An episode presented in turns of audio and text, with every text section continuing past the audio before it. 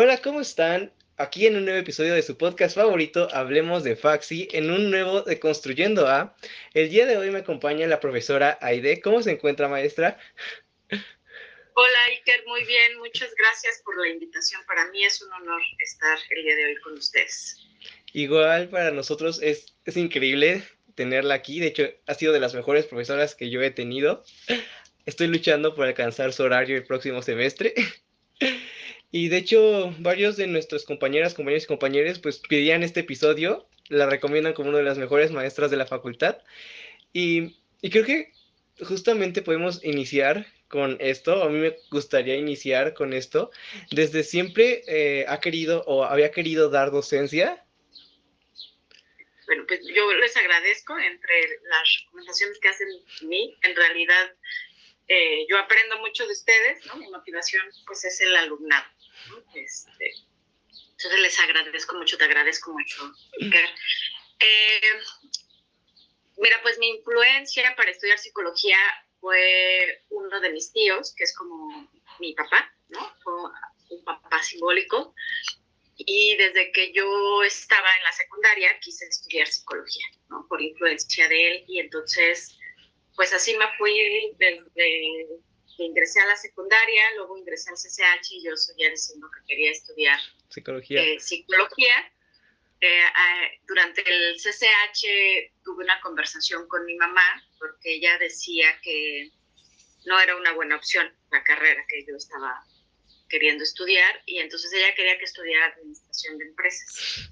Yo no quería, ¿no? Yo le decía, no, no, yo no me veo en una empresa, eh, se me hace que la gente es muy lineal, muy cuadrada, ¿no?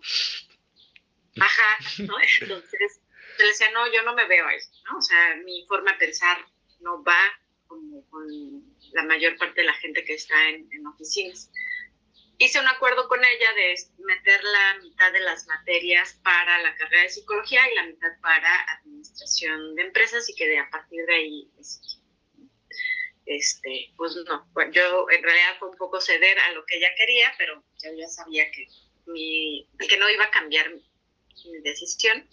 Y pues así empezó la historia y ya después en el pase automático pues me tocó la carrera de psicología. Ok, y de ahí cómo decidió llegar a ser maestra, pero antes, eh, quedando en la carrera, fue lo que realmente esperaba o fue, fue distinto? ¿Cómo se fue adaptando a estudiar psicología?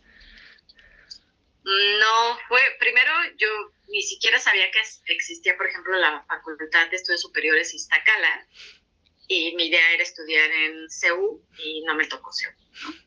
Entonces, este, pues fue saber o investigar dónde estaba Iztacala y ya cuando llegué allá, este, pues mi sorpresa es que tenía un plan de estudios muy distinto al de la facultad, muy conductual, este, y pues yo iba con una idea eh, distinta de lo que era la psicología, ¿no? En esto que nos dejamos influenciar también por los medios de comunicación, por las películas, la literatura, ¿no?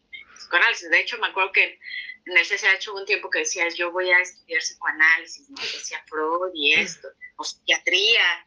Ya después dije, no, ¿no? Este, no es lo mío. Y eh, ya que estaba en la carrera, em, al principio estaba muy emocionada y conforme fui avanzando me, me decepcionó. ¿no? Entonces, como a la mitad de la carrera, volví a platicar con mi mamá y le dije, no es lo que yo esperaba, Sí quería que lo supieras, eh, pero voy a terminar la carrera porque fue una decisión que yo tomé. Ok. ¿Qué fue lo que la decepcionó de la carrera? Eh, algunas profesoras, profesores de, de Iztacala quisieron que me decepcionara de la carrera. Este, otros y otras profesoras pues, eh, me mantenían emocionada ¿no? con, la, con, la carrera, pero como era un plan de estudios muy enfocado en lo conductual, y toda algo bueno que tenía es que todas las materias estaban entrelazadas. Entonces, lo que veías en teoría lo aplicabas en laboratorio. ¿no? Entonces, eso era muy bueno. y de eso lo que tenías que hacer, por ejemplo, en métodos este, cuantitativos, pues era parte de lo que veías en teoría y en el laboratorio, porque era el análisis de los resultados. Entonces, eh, era un buen programa en ese sentido, pero el conductismo a mí no, ¿no? Yo decía, yo no me veo trabajando con ratas. Yo. Por ejemplo. Y entonces eso... sí, acá, por ejemplo, en, la facultad tienen como más diversidad en ese sentido, ¿no? Este, elegir. Pero allá sí era obligatorio que estuviéramos en laboratorio y que trabajáramos con ratas, ¿no? Con ratas. Eh, y bueno, eso fue, ¿no? Este, decepcionándome, eh, eso y tengo algunas maestras y maestros con los que tuve algunas dificultades. De hecho, yo tenía la intención de cambiarme a la Facultad de Psicología y debido a una dificultad que tuve con una de las profesoras, no pude hacerlo. Ok. Eh, entonces, reprobé la materia y cuando yo le pedí que me explicara, eh, ¿no? Eh, porque había reprobado, este, nunca me aclaró, ¿no? Nunca me lo pudo. Y entonces ahí fue la primera vez que yo me enfrenté a estos abusos de poder por parte del profesorado. Muchos años después me enteré que ella le comentó a un buen amigo mío que era una situación personal. ¿no? Ok. Este, que le caía mal, ¿no? porque yo cuestionaba mucho. Y este y entonces dos años la tuve porque ya no teníamos la opción de elegir horario como aquí. ¿Lo tienen? ¿Te lo daban hecho? Así es, ¿no? entrabas tú a un grupo, eras, este, no sé cómo era el mecanismo, pero tú entrabas a un grupo. Entonces yo, era, yo estaba en el grupo 10 y durante los dos primeros años ese fue mi grupo. Y entonces ya tenía asignados mis profesoras y profesores. Y bueno, pues eso me dificultó el que yo pudiera pedir mi cambio y esa fue creo que la razón principal por la que me decepcionó la carrera, ¿no? Ver a alguien tan autoritaria, tan prepotente, este, que dije, no, no es para mí la, la, carrera. Este, y conforme fue avanzando, bueno, después de esa decepción y de que hablé con mi mamá, continué la carrera, pues bueno, hubo otras experiencias bastante agradables y entre esas experiencias agradables eh, tuve el contacto con, con un profesor y dos profesoras que eh, trabajaban con el tema de género. Okay. Y entonces eso hizo que me volviera a enamorar de, de, la carrera. ¿no? Este, lo que sí siempre y lo que sí también siempre tuve claro es que eh, yo quería estar en el área clínica. Ok, o sea, eso sí fue su de cajón. Sí, yo no tenía otra opción más que, ¿no? O sea, veíamos las otras eh, eh, opciones de psicología y decía, no, yo no me veo en educativa, no me veo en organizacional, ¿no? Este, tampoco en social. O sea, no, yo quiero la clínica. Y la clínica y tampoco quería psicoanálisis. Entonces también estaba yo ahí en un debate como de eh, qué modelo teórico. Y este, entonces ahí tuve una situación entre, bueno, encontrarme con el tema de género dentro de la carrera y la neuropsicología. Ok. La neuropsicología soviética y entonces eh, yo decía, yo quiero estudiar neuropsicología. Este, entonces eran como eh, las dos áreas a las que yo quería enfocarme y em, tuve un muy buen maestro este, de neuropsicología, que por él fue que yo este, me enamoré de la neuropsicología, sobre todo la neuropsicología soviética. Ok. ¿Cuál es la diferencia que existe? La diferencia tiene que ver con em, que se enfoca más en el desarrollo de la persona dentro de su contexto. Tiene una visión más social en comparación con la norteamericana que es muy enfocada en el cerebro únicamente. Entonces, aquí se basan mucho en los estudios de Luria y Vygotsky y la combinación de cómo, por ejemplo, si tienes un eh, accidente, ¿no? algún golpe en la cabeza y entonces qué eh, pasaba si perdías, por ejemplo, el lenguaje. ¿no? O sea, sí había una lesión, pero ellos se preguntaban qué sucede, ¿no? O sea, ¿por qué unas palabras y otras no? Eh, y entonces empezaron a, a, a, ver la parte de la cultura y los significados, y entonces eso, ¿no? Esta visión eh, del modelo histórico-cultural en la neuropsicología, y eso me gustaba mucho. Ok, suena, suena muy cool. Sí, porque no era solo ver la lesión, sino más también era ver la cultura en la que estaba inmersa la persona que había tenido ese accidente o que había tenido eh, ese deterioro.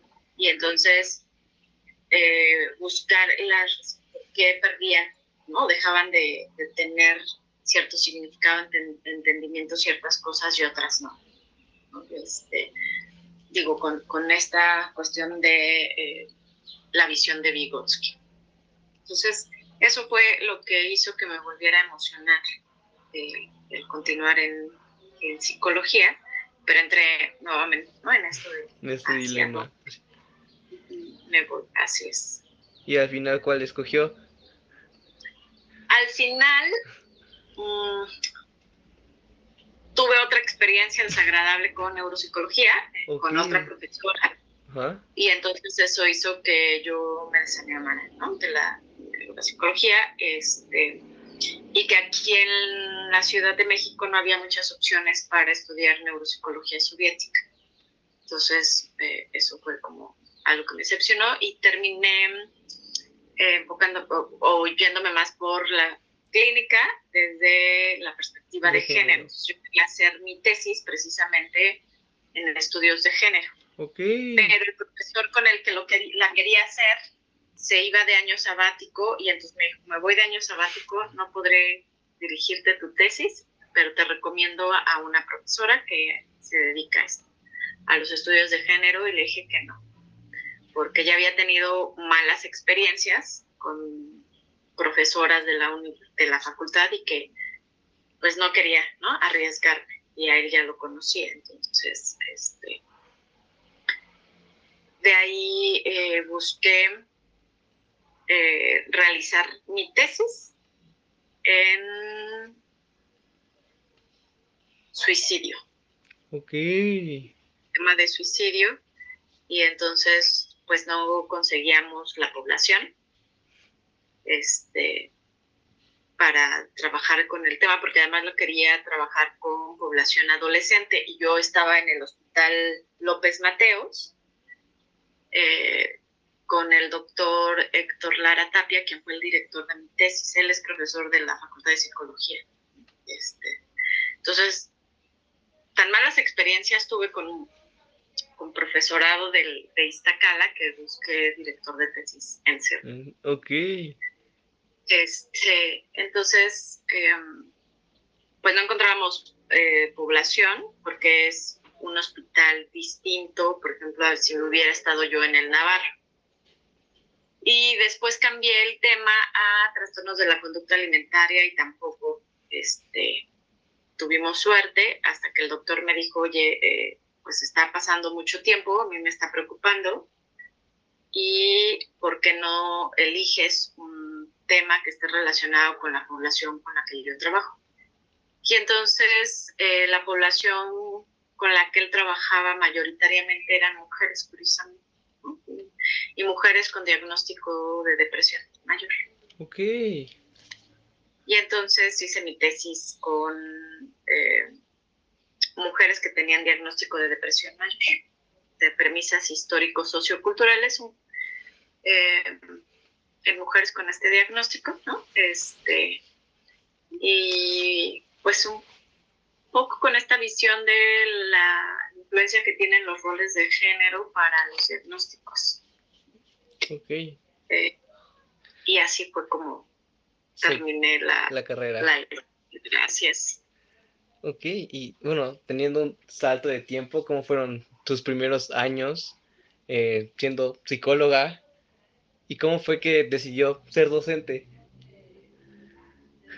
Mis primeros años después de que terminé, mm, bueno, durante la carrera estudié como niñera, entonces combinaba entre mi trabajo y, la carrera, Entonces, cuando terminé, yo seguí estudiando, este, seguí trabajando, perdón, como, niñera.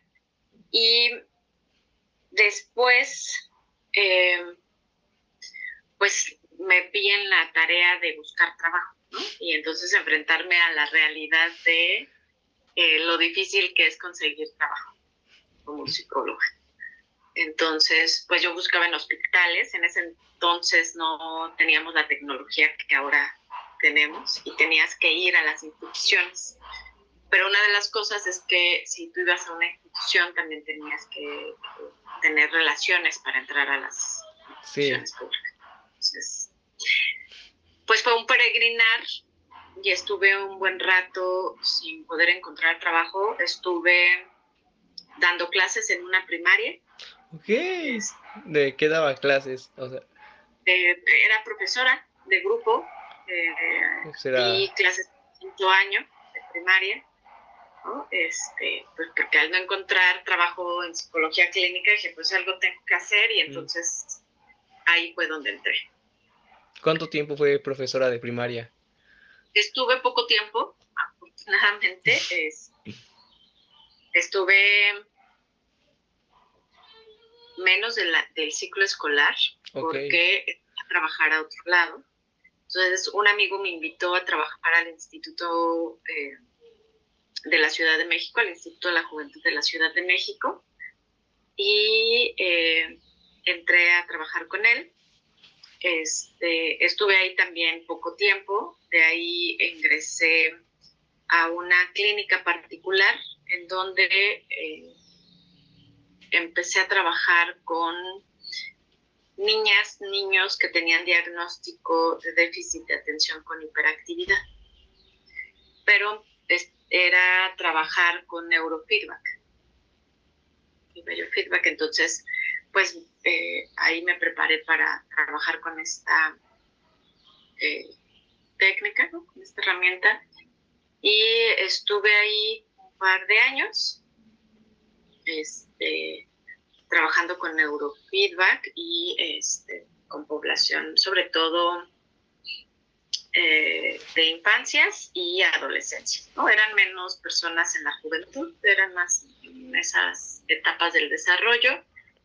Este, y después entré al ISTE.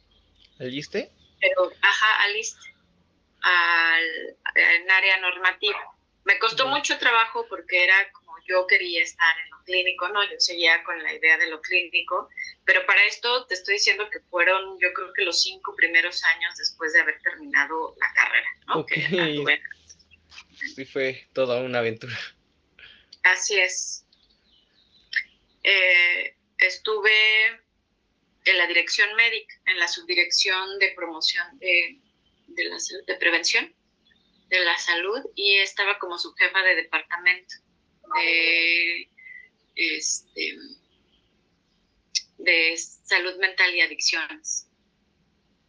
Eh, fue muy enriquecedor, la verdad, aunque yo decía, eso es, suena a oficina, ¿no? Y entonces me volví a enfrentar a esto de yo no quiero estar en oficina. oficina. sí, entonces volvió a decir de, eh, son cuadrados, ¿no? La verdad es que aprendí mucho del sistema de salud. Este, y ahí estuve dos años.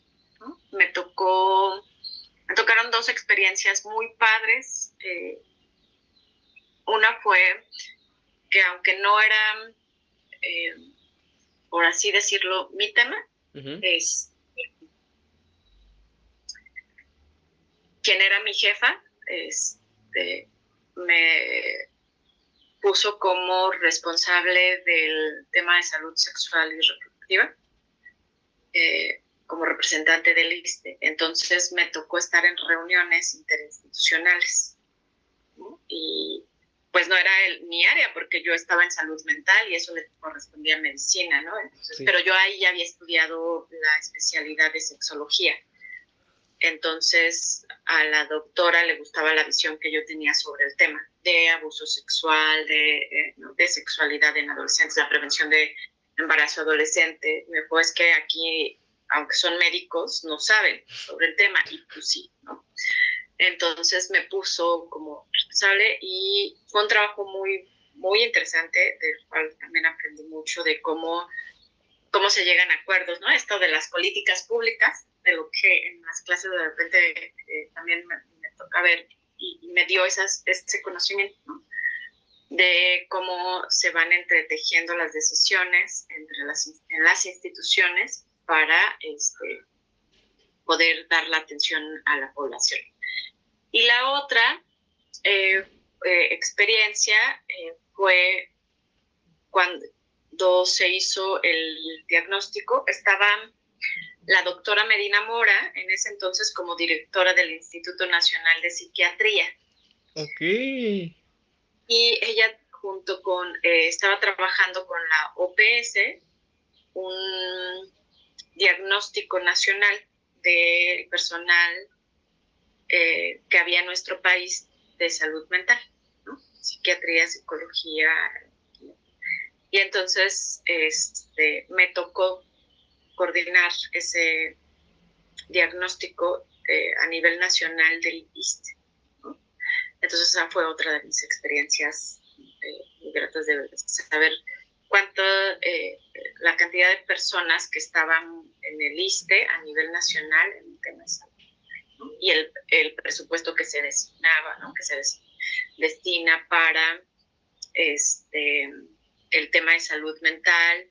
Y entonces vi otras cosas que no vi en la facultad.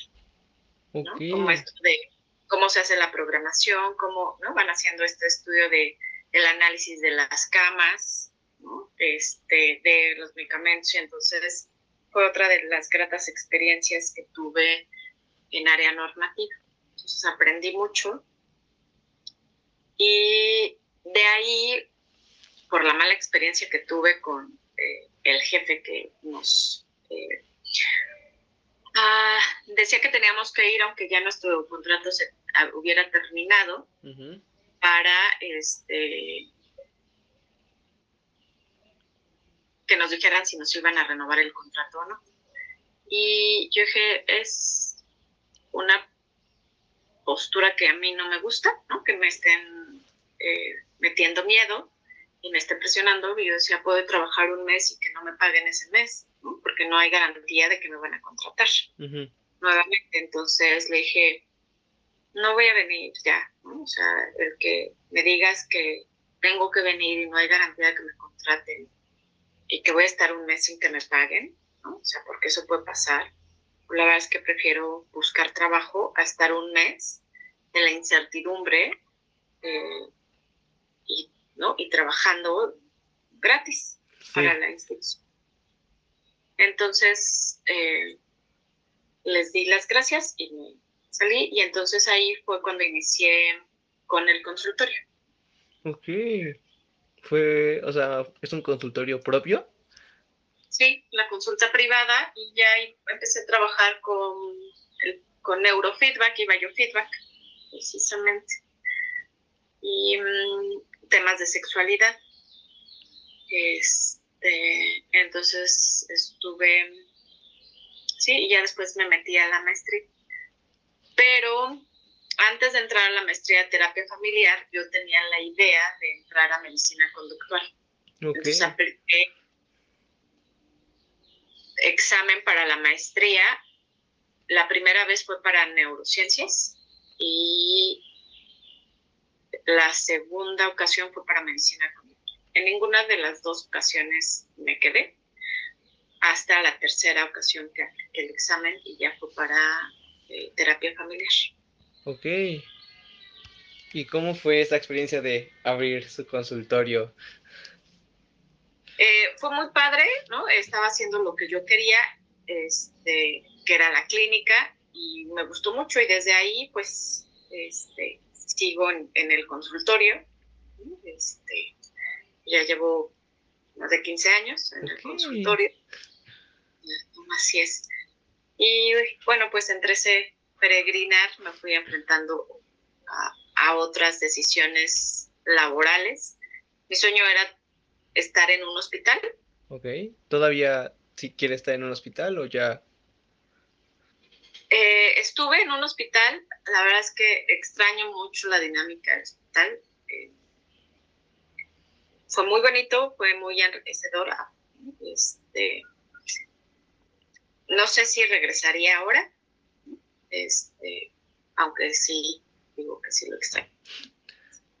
Entonces, y de ahí pues terminé también, terminando la maestría fue que eh, me quedé a dar clases en, la, facultad. ¿Cómo ha sido esta experiencia de dar? ¿Alguna vez se vio dando clases?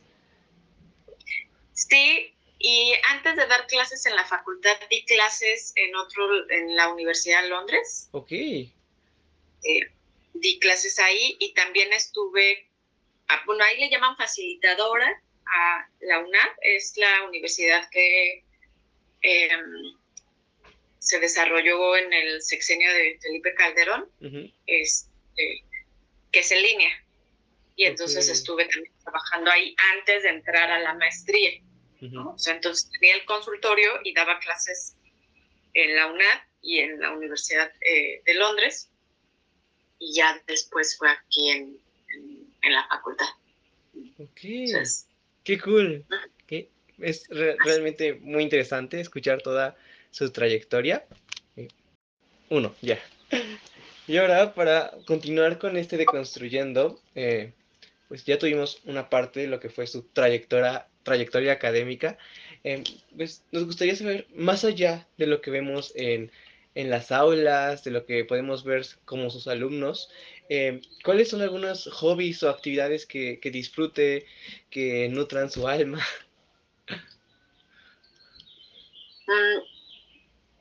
Me gusta mucho el cine, aunque la verdad es que ya no me da tanto tiempo como antes para poder eh, ir ¿Le gusta el, eh, cine, como artístico o comercial?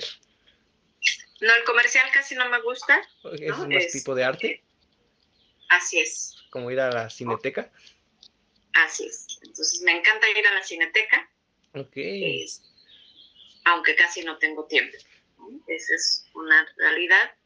Pero cuando tengo oportunidad, aprovecho para, para ir a la cineteca. ¿Cuál sería una? Tengo de, de películas. Ok. Entonces, em, eh, me gusta leer y también, eh, aunque también ya casi no me da tiempo este, de leer, entonces puedo ir a una librería y ver un libro y decir, esto me gusta, compro y entonces voy haciendo mi pila de, ¿De leer? Así es. Y entonces tengo libros de terapia familiar pendientes para leer, ¿no? Este, libros que tienen que ver con las materias que, libros que tienen que ver con eh, cosas que, que, me gustan, ¿no? Novelas y este, y ahí están, ¿no? Este, ¿Tiene alguna novela favorita? Em, o género, más que nada. Hay una, por ejemplo, los diarios de Anaís Nin, fueron libros que me gustaron muchísimo. Este, eh, eh, esos dos me, encantaron. Hay un libro que es de Banana Yoshimoto, novela este, Kitchen, que también me gusta mucho. Este, la historia me hace que me conecte con parte de mi historia de vida y este entonces también es uno de mis libros favoritos, ¿no? Este, Kitchen. Entonces, eh, pues voy, ¿no? Teniendo ahí mi colección. Mi colección también de, este, de libros. me gusta nadar, también es algo que me encanta, me relaja mucho, em, pero también no, ya no hay tiempo. tengo ya, sí, ¿no? Este, hace un año que dejé de nadar, este, todavía, eh, todo el mundo me decía que estaba mal de la cabeza porque nadaba de 5 a 6 de la mañana. Oh, ok. Entonces me decían, eso es mucho amor al arte. decía que era el único horario que tenía para poder hacerlo. ¿No estaba fría el agua? no. este, más bien lo pesado era levantarme tan temprano, ¿no? Mucho más temprano. Y ya de ahí, pues para mí era más fácil ya irme a, las clases, ¿no? Para la facultad. Este, eh, y eso me despertaba, pero también ya este, me dormía muy temprano, ¿no? Ya no aguantaba precisamente por lo mismo. Entonces, esa es otra de las cosas que me gusta mucho. Eh, me gusta mucho la naturaleza, caminar, ¿Caminar? ¿no? en los pozos, este, es algo que, que, me encanta. Este, salir con mis amistades, disfruto mucho salir con mis amistades, pasar tiempo con mi familia. Sus planes, sus, sus, planes favoritos para salir con amistades. Eh, puede ser ir al cine, este, puede ser eh, ir a tomar un café, puede ser ir a tomar una copa, puede este, solo platicar, este, ir a comprar plantas. Ok, eso suena muy bonito. Entonces es algo que también hago con una amiga.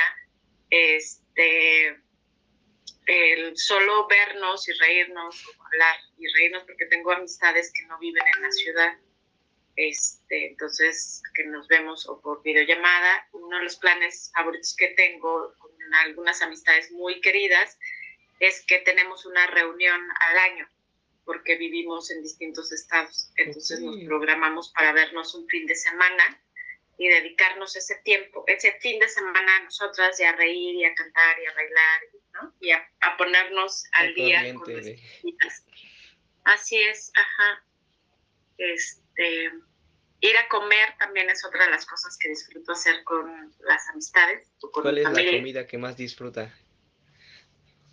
Ah, mi comida favorita es el mole. Entonces yo puedo comer todos los días mole poblano.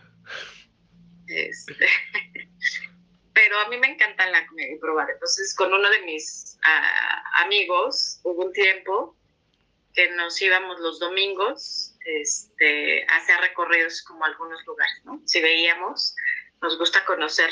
Entonces es, vamos a, probar acá y vamos a, probar acá este, la comida que hubiera, ¿no? Entonces mm. ya decíamos, ahí no está buena, desechable. Este, entonces son también de los planes que, que hago con, mis amigos. Las marchas también es otra de las cosas que, que me gusta, ¿no? Eh, los lugares, por ejemplo, así en donde haya mucha gente, de repente me, me desgastan. Yo siempre los lugares o los cuando no me no me fastidian es cuando cuando voy a una marcha, ¿no? Este, Ahí me emociona. que pasó el mes de junio fue al Pride, profesora. Sí, sí, fui acompañé a un buen amigo este, y fui, me llamó mucho la atención, este, porque fue muy distinto a otros años. ¿Cuál fue la diferencia que? Que ahora fue muy política. Estuvo muy politizada. Eh, era parte de lo que comentaba con, la gente, con la que compartimos esto del Pride, decían, es que otros años han sido muy distintos, Entonces decían, hace falta la música, hace falta los carros alegóricos. Yo les decía, es que tiene un sentido distinto. Le dije, esta marcha sí es política, ¿no? O sea, sí está teniendo una petición política. Y entonces este, les decía, estoy sorprendida porque la marcha empezó a las 12 eran las 4 de la tarde y seguía habiendo contingente, ¿no? Entonces le decía, tuvo un impacto muy distinto al de otros años, ¿no? En donde había esto de la música, los carros, ¿no? Entonces, este, me dejó un buen sabor de boca en ese sentido, de que fue, me hace pensar que hay una cuestión de agenda política. Ok de la lucha por los derechos humanos de las personas de la eh, comunidad LGBTI, algo que anteriormente no se veía. Ok, antes era como, pues, como usted menciona, esta música, más que nada como un festejo, ¿no? Sí, era como más de fiesta, ¿no? Ok. Sí. Y ahora no. Bueno, yo nunca he tenido la oportunidad de ir a una marcha, pero suena no sé, muchos de mis amistades, de personas que conozco, me cuentan como que en el momento es como que tienen esta energía, pero que igual al final resulta como que muy cansado y desgastante, que al final a cabo es, es una lucha, como usted nos cuenta, por ser, por alzar las voces, por ser escuchados, escuchadas y escuchables. Así es. Sí, y eso fue algo que ahora es, que ahora vi, ¿no? En esta marcha y, fue muy interesante, ¿no? O sea, de hecho cuando leí la nota de fueron 250 mil personas, dije rompió récord. Este, y, y, era eso, ¿no? Ir caminando, este, eh, ver, ¿no? El, compartir, ver a las familias, todo lo que, que hubo que fue bastante enriquecedor. Y sí, al final sí te dejan cansado, pero también te dejan con la esperanza, ¿no? De que algo se de puede que hacer. algo va a mejorar. okay. Así es. Y además de, bueno, de las marchas, hay algo más que mmm, no sabría cómo ponerlo en palabras. Eh, de este índole de alzar la voz que, que a usted le guste hacer.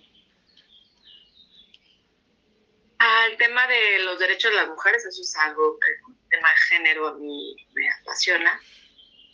Y eh, pues alzo la voz con mucha frecuencia. ¿no? Este, entonces, eso también me ha traído complicaciones a veces por, porque llego a ser muy directa. ¿no? Entonces es como un posicionamiento político que tengo. Ok. En ese, en ese sentido. Entonces, este, sí, eh, saben que difícilmente voy a guardar silencio, ¿no? Si hay algo con lo que no estoy de acuerdo. Sí. Eso es algo muy bueno, porque realmente mucha gente se queda callada, incluso cuando hay algo que les está afectando directamente a sí mismos, es como, ¿por qué guardar silencio? Es como que todo tiene que ver con el contexto.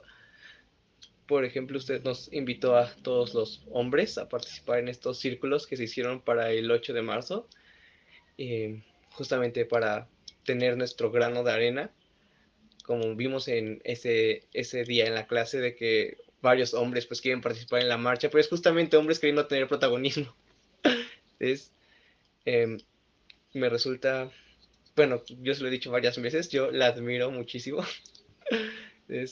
Eh, igual, pues, varias de las personas, algo que, que realmente les gusta es que tenga esta perspectiva de género, que a veces falta muchísimo en la facultad que estamos cambiando de poco a poco, pero todavía falta bastante.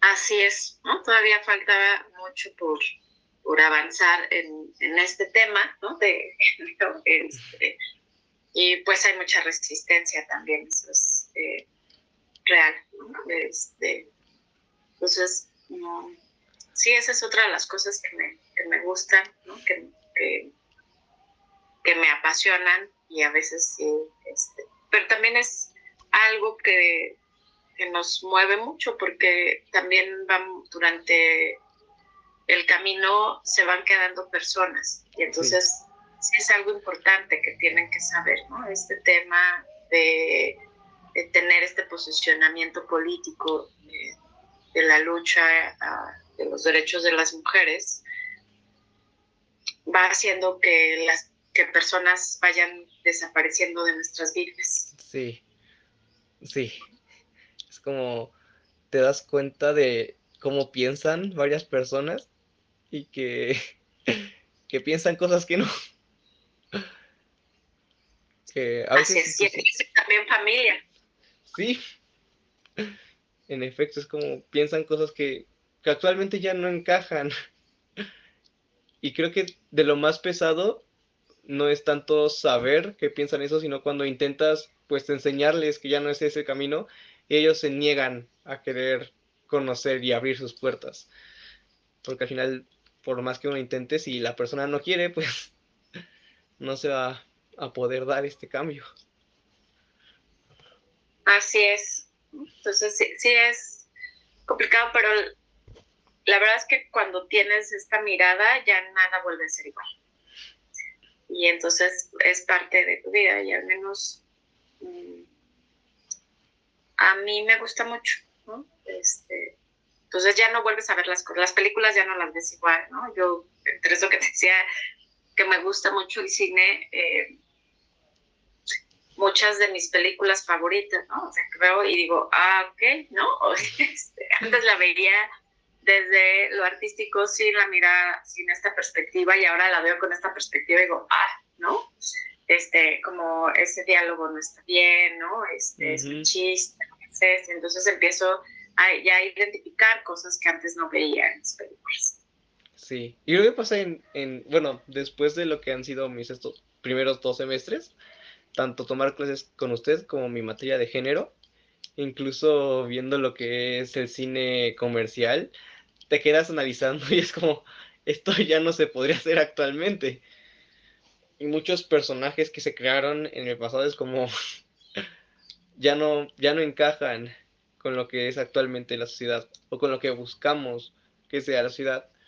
Y hay mucha de esta crítica, por, por ejemplo, algo que todos actualmente pelean, esto de inclusión forzada. No sé usted qué, qué opine de este término, inclusión forzada, que yo siento que no hay inclusión forzada, es como, es la representación que todos deberíamos tener. Ah, quizá es como en esta... Mm, a ver, lo veo desde el... entre la inclusión porque, eh, forzada, ¿no? Entre lo que es políticamente correcto y entonces lo tenemos que hacer, ¿no? Nos están obligando, pero no es porque queramos. Y entonces, este, pues también ahí hay una situación compleja porque al ser de esta manera, las personas no tienen sensibilización en el tema y entonces también ahí hay un riesgo. Sí a ir trabajando, que claro, es más lento entre ir trabajando con la sensibilización e ir identificando la importancia de, la inclusión. Sí, es, es toda, toda temático para un podcast aparte. Y bueno, eh, concluyendo con lo que sería este, su podcast, eh, ¿tiene algo que quisiera decirle a la comunidad, algún consejo, algún saludo un agradecimiento. Yo les agradezco la invitación, ¿no? Este, no sabía que tuviera tan buenas referencias, este, eh, y más bien les agradezco a ustedes ese acompañamiento en mi transitar como profesora, ¿no? Este, en ser parte también de mi sensibilización. Eh, me llevo siempre como esta reflexiones de los comentarios que, que hacen en clases.